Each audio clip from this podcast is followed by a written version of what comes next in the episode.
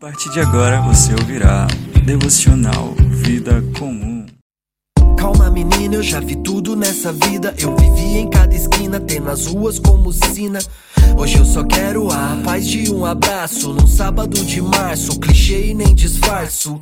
A vida é boa, depende da companhia. E em sua companhia, a vida é boa todo dia. Só otimistas dizem que a vida é boa. Quando não é à toa, a vida se mostra fria. Vi o sol raiar mais uma vez. Fazer o bem que sempre fez. Dois é melhor que um, isso já foi falado. Nessa vida comum, prefiro viver grudado. Dois é melhor que um. Nessa vida comum, nem tudo é. Ah, graças a Deus, Senhor Jesus Cristo, esteja com todos vós, povo. Como é que vocês estão? Final de semana chegando, que Deus abençoe. Claro, se você estiver ouvindo isso ao vivo, se não você está ouvindo algum dia aí, Deus continue abençoando seu dia do mesmo jeito. Vamos dar. Você começou, né? Se eu vou Eita! Começando o devocional Vida Comum aqui na Rádio A7. E dar continuidade ao nosso devocional, beleza? Espero que tenha sido tenha abençoado você. Espero que continue abençoando você. Então compartilha o link da rádio para mais pessoas. Compartilhe o lá no nosso Spotify, vai lá no nosso Spotify, pega aquele link lá, compartilha para aquelas pessoas que você ama. E é isso, galera. Vamos dar início ao nosso devocional de hoje.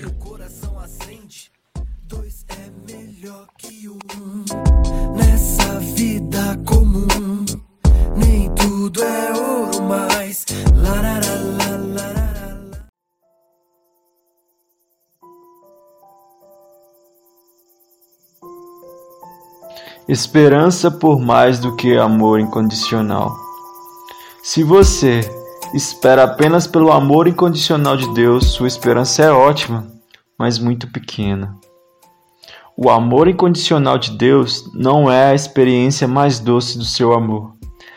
A experiência mais doce é quando seu amor diz: eu fiz você tão parecido com meu filho que me deleito em te ver. Estar com você, você é um prazer para mim, porque você é tão radiante com a minha glória. Essa doce experiência é condicional a nossa transformação no tipo de pessoa cujas emoções, escolhas e ações agradam a Deus. O amor incondicional é a fonte e a fundação da transformação humana, que torna possível a doçura do amor condicional.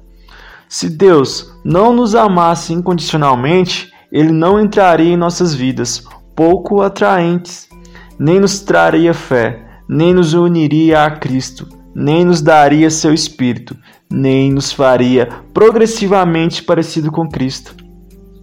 Mas ele incondicionalmente nos escolhe, envia a Cristo para morrer por nós. Ele coloca em movimento um processo imparável de transformação que nos faz gloriosos. Ele nos dá um esplendor para combinar com sua condição favorita.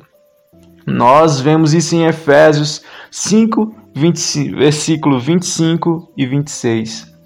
Cristo amou a igreja e a si mesmo se entregou por ela, amor incondicional, para santificar, para apresentar a si mesmo igreja gloriosa, a condição na qual ele se deleita. É incrivelmente maravilhoso que Deus incondicionalmente nos dê seu favor, enquanto ainda somos pecadores incrédulos. A razão definitiva de que isto é maravilhoso é que este amor incondicional nos traz ao eterno deleite da sua presença gloriosa. Mas o ápice desse deleitar-se é que nós não apenas vemos sua glória, mas também a refletimos. Para que o nome de nosso Senhor Jesus Cristo seja vos glorificado e vós nele. 2 Tessalonicenses, capítulo 1, versículo 12. Esta glória que nós temos no último dia é profundamente agradável a Deus. Esta não será amor incondicional. Essa será a resposta de Deus quando Ele tiver acabado de nos fazer dignos da vocação e cumpra todo o desejo da sua bondade e a obra da fé com poder. 2 Tessalonicenses 1:11. Então recebemos louvor de Deus. Portanto, coloque sua esperança no incondicional, escolhendo o amor de Deus com certeza.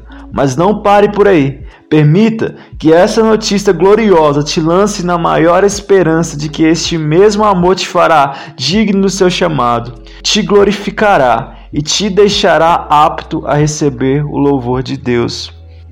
Pelo contrário, o verdadeiro judeu é aquele que é judeu por dentro, aquele que tem o um coração circuncidado. E isso é uma coisa que o Espírito de Deus faz e que a lei escrita não pode fazer. E o louvor que essa pessoa recebe não vem de seres humanos, mas vem de Deus. Romanos 2, 29.